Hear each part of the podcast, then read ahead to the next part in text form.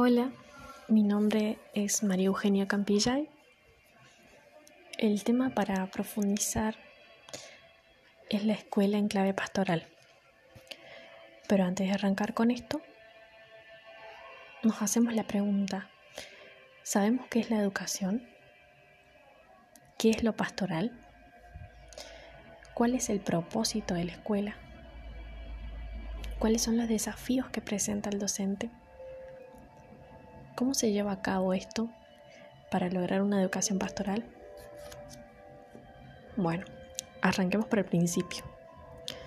La educación es la transmisión de conocimientos y donde desarrollamos capacidades intelectuales, morales, para el crecimiento propio.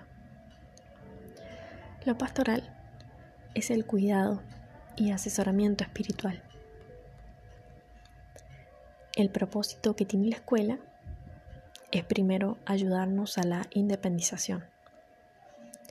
Y no solo me refiero al despegarnos de nuestros padres, hogar o hábitos de siempre, sino a tener un pensamiento propio para el futuro.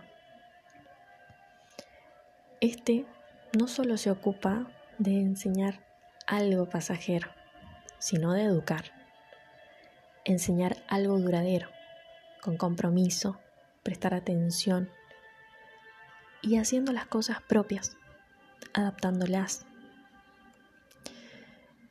En este camino, el docente no es perfecto y presenta desafíos que tiene que cruzar, cosas que replantearse, pensar en la forma de educar. Es importante saber que hay que actualizarse, renovarse constantemente para poder descubrir qué es lo que el aprendiz necesita. Porque hay que tener en cuenta que cada siglo presentan diferentes necesidades y hay que ir adaptándose, transformando, moviéndonos del lugar.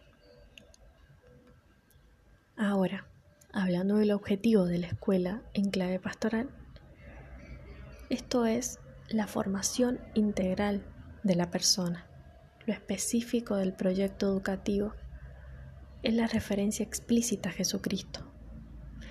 Es asumir la propuesta y proyecto de Jesús.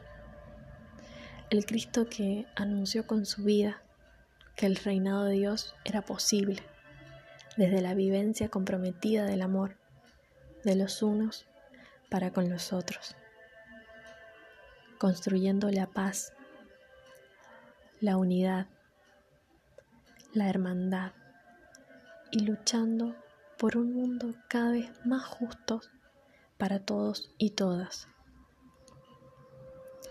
Y donde los principios evangélicos se convierten en normas educativas, motivaciones interiores, autonomía y dimensión comunitaria, y al mismo tiempo metas finales. Claramente, este es un trabajo en equipo. Esto no solo le pertenece al educador, sino a todo el que conforma la comunidad educativa.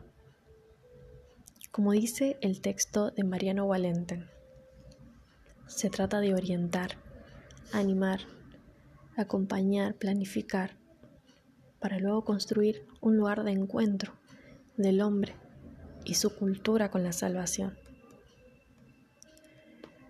Este proyecto dependerá de los responsables de conducir los procesos del educando. Si discernimos, si profundizamos esta problemática, se nos develará su esencialidad. Descubriremos al fin que la espiritualidad docente es una cuestión de identidad, ya que para el cristianismo todo es una gracia, por lo tanto, todo entraña la posibilidad del desarrollo de una mística. Esto es un camino de encuentro y aprendizaje entre la realidad y la vida del espíritu, o sea, una espiritualidad. Sabemos desde nuestra fe que la docencia no es solo una noble profesión altruista, sino es algo genuino, que participa de la misma misión evangelizadora de la Iglesia, la cual es madre, y madre auténticamente docente, porque también es disciplina que aprende. Finalmente los invito a que sigamos pensando, reflexionando y discerniendo. ¿Alguna vez pensaste que la profesión docente es una vocación? No solo humana, sino hablo desde la gracia. Una vocación cristiana, específica, que conlleva una espiritualidad propia, con características particulares